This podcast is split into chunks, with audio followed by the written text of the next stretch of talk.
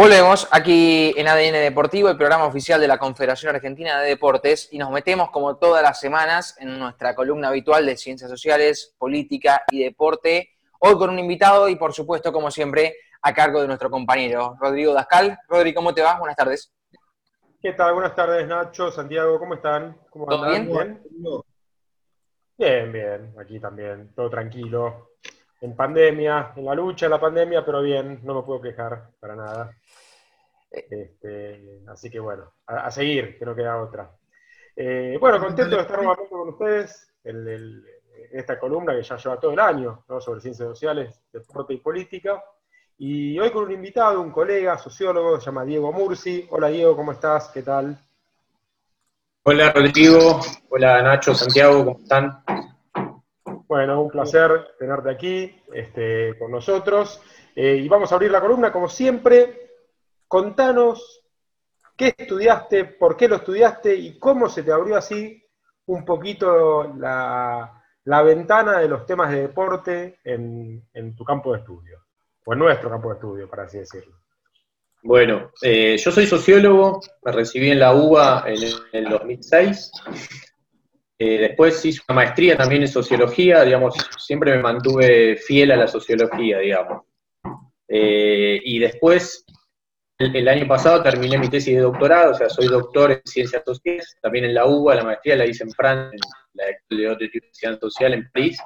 Eh, y, bueno, digamos, siempre alrededor de la sociología y desde, desde hace 12 años más o menos, trabajando alrededor del, campo del deporte. Eh, la realidad es que cuando, mientras hice la carrera, nunca pensé en que me iba a terminar dedicando al deporte, si bien el deporte fue algo siempre central de mi vida, tanto desde jugarlo, desde consumirlo, desde verlo, desde pensarlo. Eh, recién cuando terminé la carrera de sociología, eh, pude pensar que eso era un campo posible de estudio, digamos, ¿no? Algo a lo que dedicarme. Eh, yo creo que los que nos dedicamos al deporte bueno, por ahí te estoy metiendo en mi propio, en mi propia hipótesis, Rodrigo, no eh, creo que nos costó un poco romper esa barrera de la cuestión de, los estudios del deporte como algo realmente serio y a lo que nos podíamos dedicar, sobre todo mientras hacíamos nuestras carreras de licenciatura, yo allá por principio de los años 2000, donde había menos, menos colegas que trabajaran estas cuestiones. Eh, a mí lo que me llevó a, convencerme de poder trabajar sobre el deporte fue, por un lado, el seminario de, de Pablo Alabarces, comunicación, en la carrera de comunicación, el seminario sobre culturas populares y masivas, lo hice, me encantó.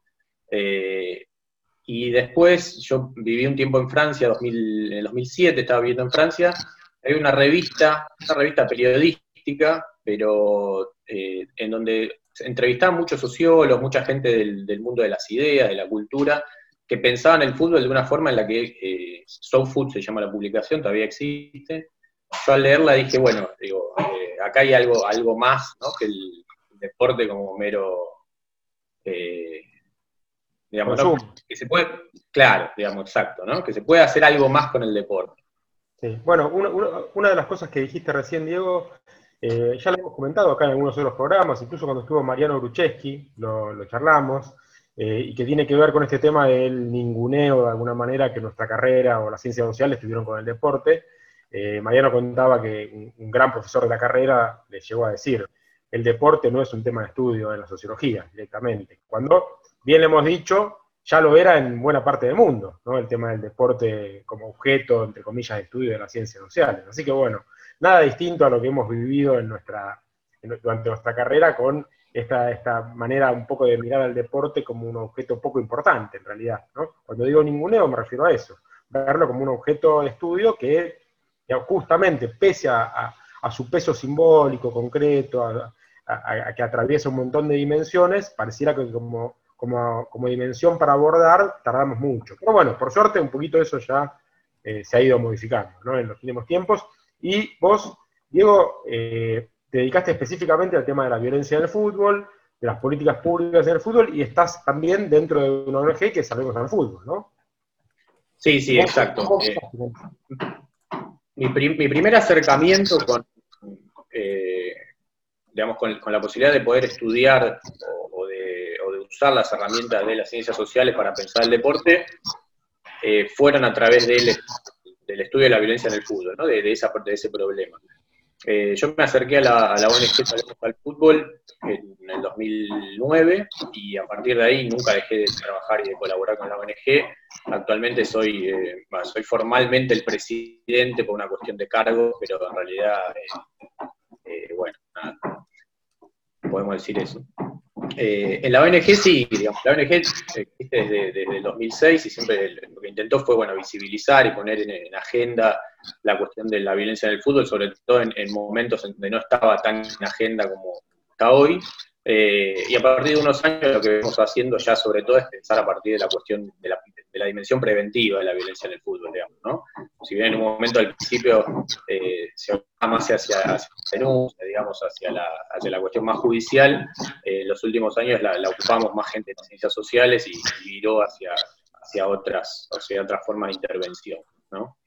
Y sí, como vos decías, Rodrigo, yo, digamos, trabajo del 2009 justamente alrededor de la violencia en el fútbol, hice mi tesis de maestría, como le decía, en, Francia, eh, alrededor de la, imagen, la, digamos, la figura de las barras, ¿no? Digamos, argentinas, eh, y en, la tesis de doctorado, que como les decía, terminé el año pasado y ahora está próxima a editarse el libro por, por la editorial Prometeo, tendría que salir este año, eh, lo que hice fue correrme un poco de esa visión de la perspectiva del actor, ¿no? de, las barras, de los hinchas, que, la mayoría de los colegas que, trabajamos o que trabajan de esto, incluido vos mismo, Rodrigo, eh, por ahí siempre fue un poco la, visión más predominante, ¿no? Los trabajos de José Garriga, de Verónica, bueno, de, muchos otros, de, pensar cuáles eran los sentidos de la violencia, ¿no? Eh, en relación a, los hinchas de fútbol.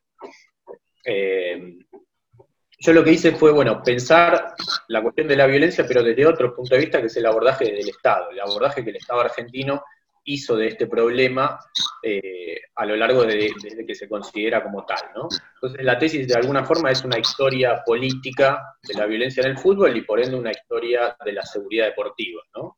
Yo lo que intenté ver también es cuando eh, esos actos violentos o esas prácticas que ocurrían en los estadios se convirtieron en un problema público, por un lado, y después en un problema de seguridad. ¿no? Lo que hago es rastrear eh, desde más o menos el, inicio del profesionalismo en Argentina, pero fuertemente pongo el, foco a partir de la vuelta a la democracia, eh, y lo que hago es, eso, ¿no? Digamos, es un, creo, un análisis, mejor dicho, de las políticas públicas de seguridad deportiva eh, en Argentina. ¿no? Claro. Seguridad deportiva entendida como. ¿No? Seguridad deportiva entendida siempre como un eufemismo para hablar de la, política de control y prevención de la violencia en el público. Clarísimo. Tengo una pregunta que, nada, más folclórica o simpática vinculado a esto que ahora nos metemos más de lleno, pero hay muchos registros, yo recuerdo registros de principios del siglo pasado en la Argentina, donde ya aparece la discusión de una policía una fuerza de seguridad especial para, el fútbol, ¿no? Eh, eh, ¿Forma parte de esa temática, aunque sea como en un costadito de, tus discusiones? Porque no recuerdo que aparezca mucho desde el 90 en adelante, quizás aparece o tal vez no, eso me lo puedes decir vos, esta idea, pero, pero sí estaba el siglo pasado, cada tanto aparece la lógica esta de, bueno, tengamos una fuerza específica de seguridad eh, estatal que aborde el tema del fútbol. ¿Eso lo, tomás, lo viste? ¿Aparece como discusión? Aparece como discusión, pero más adelante. Eh, no la tengo registrada claramente en el siglo XX, ¿no? sino más a partir de, los 90, sobre todo cuando se empieza a pensar en, reproducir o, en inspirarnos en modelos europeos, digamos, ¿no? cuando las políticas estatales empiezan a pensar en qué pasa en, España, sobre todo, que es un lugar accesible por el idioma, eso, ¿no? Lo eh, o qué pasaba en Inglaterra. Hay discusiones, pero ya te digo, son de más próximas. Eh, me costó también reconstruir un poco, a ver, yo mi, análisis duro es a partir del 2006 en adelante, ¿no? Eh, digamos, sobre todo del 85, de, antes de la democracia para atrás, la verdad que fue difícil reconstruir la cuestión de la seguridad propia del fútbol, De hecho, me costó encontrar, digamos, por ejemplo, datos simples como cantidad de policías que iban a los estadios, ¿no? Hay en algunas notas del gráfico perdidas, algunos policías hacían mención a, la, dimensión del operativo, pero si no, después siempre eh, era complejo, ¿no? Me, digamos, lo hice más a, modo artesanal de, pensar, bueno, a ver en qué año eh, tal persona que fue a la cancha se acordaba si había policías, cómo estaban, eh, cómo estaban repartidos, digamos, cómo estaba, cómo estaba armado el dispositivo. Eh, pero bueno, digamos, lo de la policía específica para mí es algo más nuevo. Claro.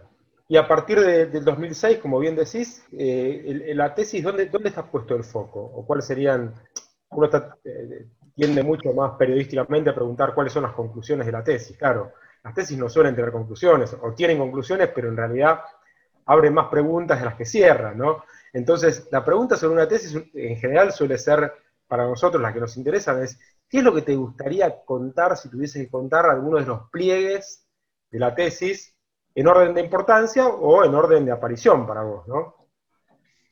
Bueno, eh, a ver, yo, partía como de una,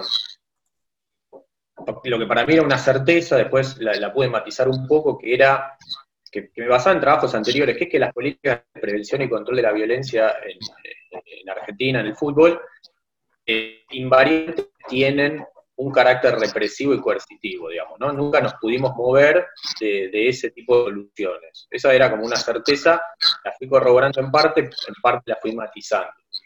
Eh, después también me interesaba, como interrogante, pensar eh, en qué momento obviamente no es un momento puntual, sino que es un proceso, pero por de hecho dar cuenta de ese proceso de cómo los estadios de fútbol en Argentina llegaron a convertirse en un espacio de excepcionalidad, donde los derechos de ciudadanía eh, se fueron perdiendo progresivamente. Si nosotros pensamos en la experiencia de ir a la cancha, difícilmente en otro espacio de la sociedad eh, permitamos que ser sometido a tantos dispositivos de control como somos en la cancha, ¿no? Y digamos, yo lo que veía ahí es que, eh, o, mejor dicho, lo, constaté con la tesis, es que esa incorporación de medidas de control fue, siendo progresiva, ¿sí? Digo, de hecho, el último gobierno, el de, el de Cambiemos, lo que hizo fue también eh, acentuar, digamos, ¿no? La, la, incorporación de cada vez más medidas de control y dispositivos, con tribuna segura, con la cuestión del, del derecho de admisión, bueno, digo, más tecnológico, pero fue en esa línea. Después también otra cosa que me interesó ver y que vi fue cómo las hipótesis de conflicto según el Estado fueron mutando a lo largo de los años, ¿no? Eh, previo a la, ley de, la ley de la Rúa, la de 1985, que fue la primera política pública específica de seguridad deportiva en Argentina, la violencia en el fútbol no era nombrada por el Estado como un fenómeno específico, digamos, lo que había era como una indeterminación de eso, ¿no? Era, estaba planteada como actos irracionales de algún, algún tonto, de algún, alguna persona eh, apasionada y que perdió los, estribos, digamos, ¿no? Recién a partir del, 85 es cuando el Estado eh, sistematiza la idea de que ahí hay un problema.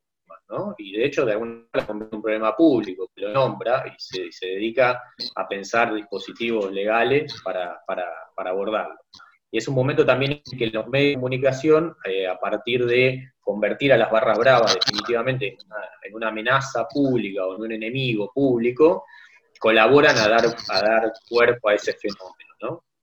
Ahí aparece eh, entonces yo lo que no, brevemente, muy brevemente. Ahí aparece el libro de Amílcar Romero, ¿no? Quizás tiene que ver, por lo menos como, como puntos. Ahí aparece el libro de Amílcar Romero del 85, exactamente. ¿sí? O sea, también entonces aparece la, de alguna forma la reflexión sobre ese fenómeno, ¿no? Sobre esos fenómenos.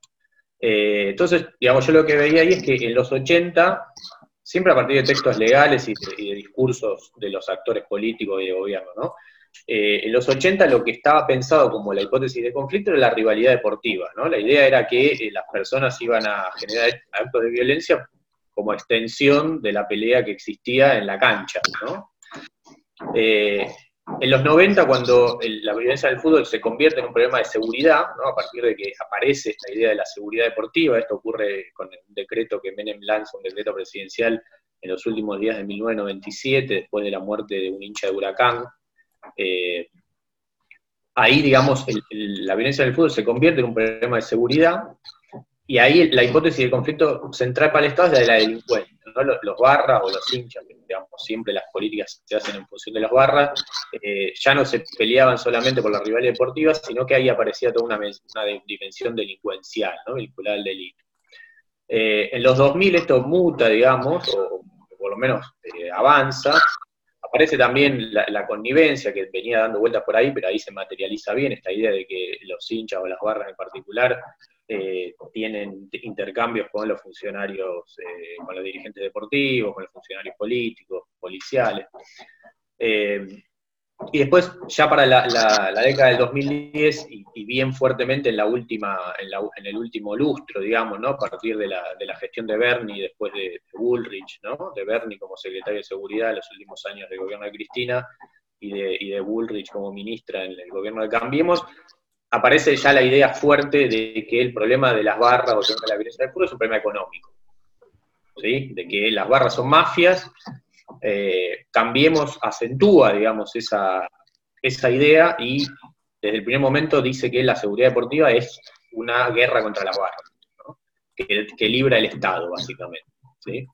Digo, no tengo elementos para analizar el ahora porque la pandemia de, de la misma manera que eliminó el fútbol, eliminó la violencia del fútbol, ¿no? Pero bueno, digamos, eso sería como, como un poco un recorrido, ¿no? Y digamos, después también lo que, lo que intenté mostrar, lo que me intentó, lo que me, lo que me interesó era ver la, importancia que fue adquiriendo la violencia en el fútbol como, yo le digo mercancía política, pero digo como interés de agenda para los actores políticos y gubernamentales. Yo lo que vi es que desde Alfonsín hasta hoy, eh, siempre los actores del Poder Ejecutivo, de una forma u otra, se refirieron al problema de la violencia en el fútbol. A ninguno le fue ajeno. Y todos intentaron de una forma u otra eh, generar algunas herramientas legales, discursivas, eh, en presupuesto, con gente de confianza, lo que sea, para abordar el, el, problema de la violencia en el fútbol, entendiéndolo como que como que formaba parte de su propio capital político, ¿no? Sí. Una, una consulta con respecto a esto, a, partir de una opinión que siempre tuve, pero que en realidad no tengo muchos datos para, reafirmar esa opinión, ¿no? Y que tiene que ver con que siempre supuse que, no que dentro de las múltiples cuestiones por las cuales no se resolvía esta cuestión de las violencias en el fútbol, una tiene que ver con que es como que la violencia del fútbol no tiene mucho costo político para la clase política, ¿no? Siempre, siempre opiné eso, como que eh, todo lo que sea violencia en el fútbol, la gente en general, la gente, esta frase, la gente, ¿no? Eh, lo ve como que es un problema estructural, histórico, digamos, y, no tiene como costo sobre determinada gestión. No sé si se entiende a, qué voy. Entonces, como no tiene costo, tanto costo político, es como que finalmente siempre hay que tomar medidas, como bien vos decís, está en agenda, pero en el fondo la preocupación por, abordarlo no es, no es, este, no, no, es muy profunda. siempre fue una idea que tuve como, como, a diferencia de otro tipo de violencia, ¿se entiende? Digo, una violencia, no sé, la vamos, no quiero comparar, ¿no? Pero la violencia, las muertes de Costequi eh, y Santillano, la muerte de Ferreira, tienen efectivamente un peso político muy fuerte sobre gestiones determinadas, ¿no? Lo tienen, lo tuvieron y lo tienen, está muy claro. En cambio, las muertes por violencia en el fútbol pareciera que son del ámbito del fútbol, ¿no? Y ahí como que no afectan tanto a un gobernador, a un, jefe de gobierno en la ciudad, a un presidente. Lo otro que quería consultarte, si puedes responder, porque no, quiero comprometerte tampoco, ¿no? ¿Qué, figura la de Lugones, ¿no? La de Juan Manuel Lugones, ¿no? Con el rol que ocupó en el gobierno anterior y que lo siga ocupando ahora no tenés por qué responder o podés responder livianamente, no hay ningún problema. Pero, pero digo, mi pregunta de esta última consulta va más desde el punto de vista de, las lógicas políticas de la gestión, ¿eh? no de, opiniones personales sobre, sobre las personas, ¿no? Porque muestra mucho que Lugones, lo que hizo Lugones en términos de gestión y que siga en el lugar actualmente, ¿no? Sí, me sorprende tu hipótesis porque yo al, hacer la tesis creo que, reforcé lo contrario, digamos, ¿no? Eh, pero bueno, igual, pero no, digo, yo no. Son hipótesis de cada uno, ¿no? O sea, bueno. Eh, Pero por ahí, Diego, ¿no? Tendría que pensar lo que vos decís, eh, cuánto realmente eh, afectó. A ver, yo ahí, digamos, lo, que pensé es que, eh, digamos, en la última mitad de los años 90 la seguridad se convierte definitivamente en un problema, ¿no? Para, las, para los actores de gobierno. ¿Sí? Digamos, cualquier hecho de la seguridad repercute directamente en términos de, capital político, en términos de, digamos, de demanda ¿no? de la sociedad civil hacia esos actores. Eh, yo creo que la violencia en el fútbol, por un lado, potencia eso porque es, eh, digamos, el razonamiento más básico, es decir, bueno, si estos tipos no pueden garantizar que no se mate nadie en un lugar donde hay 5.000 personas y hay 1.000 eh, policías, ¿qué va a pasar a nivel de la ciudad o a nivel del, país, etcétera? Ese sería como el razonamiento más básico. Pero por otro lado, verdad lo que decís.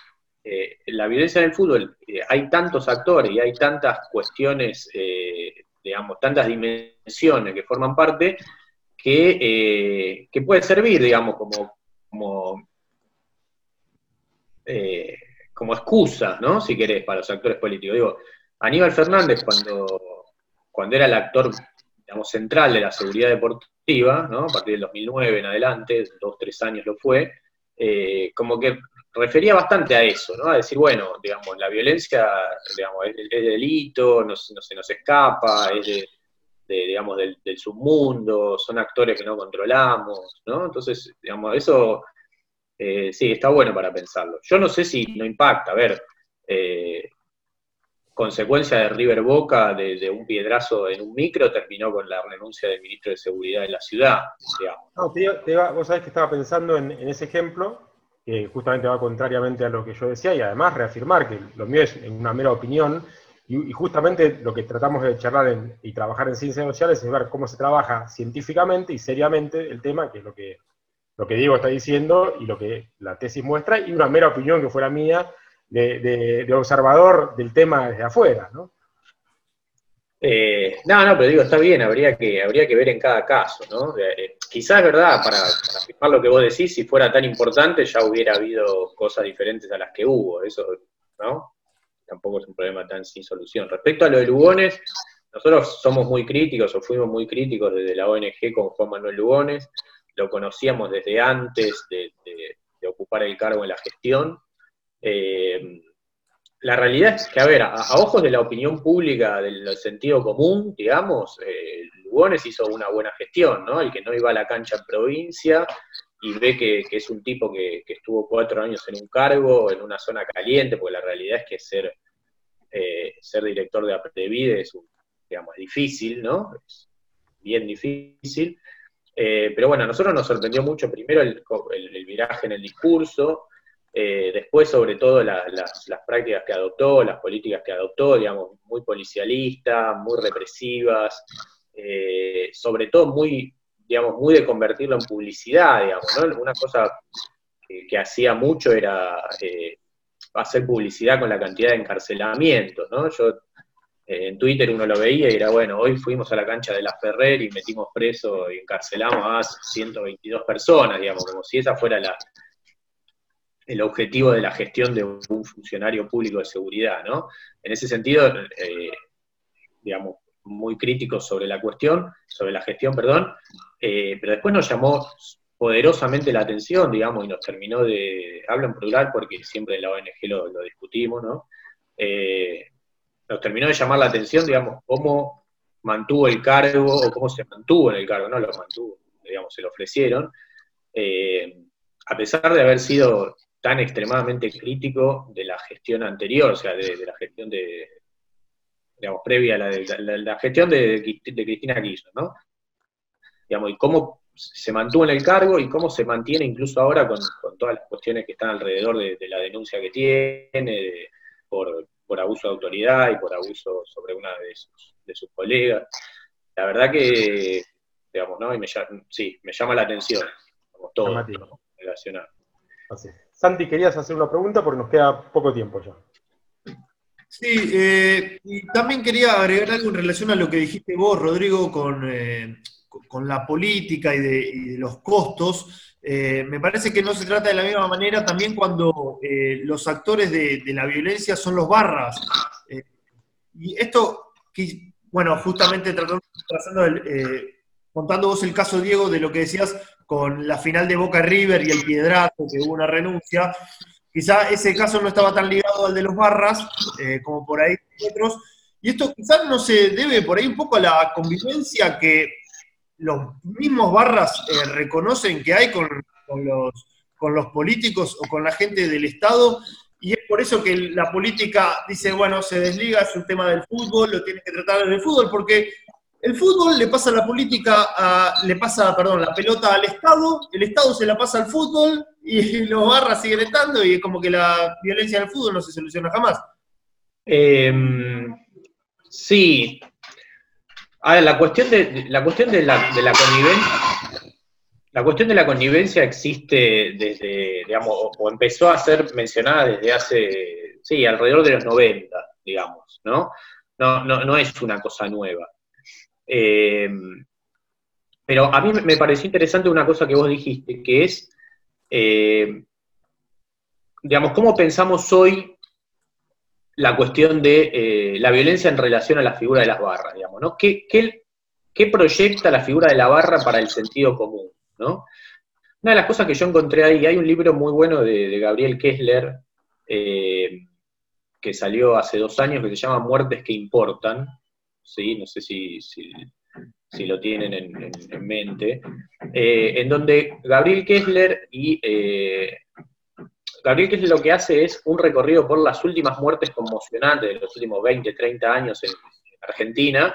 Bueno, está la de Costequi Santillán, la de María Soledad Morales, eh, bueno, hay una serie de, muertes que, que, conmocionaban la opinión pública. Entonces, la pregunta que se hace, que se hace Kessler ahí es, ¿Por qué esas muertes se convirtieron en, casos conmocionantes y no otras? A mí me sirvió esto para pensar, eh, agarrar el, recorrido, digamos, la, lista de muertos alrededor del fútbol argentino y ver cómo hace 20, 30 años, cada muerte, por más de que fuera de un barra, generaba un caso, o por lo menos, digamos, era mencionada en la prensa como, eh, como un indicio de, la gravedad del problema de la violencia del fútbol. Y hoy eso ha dejado de pasar. En la última década, la muerte, hubo muchos, mucho barra, muchos miembros de la barra brava que murieron, y eso no pasó de, ser una mínima noticia de una línea, ¿sí?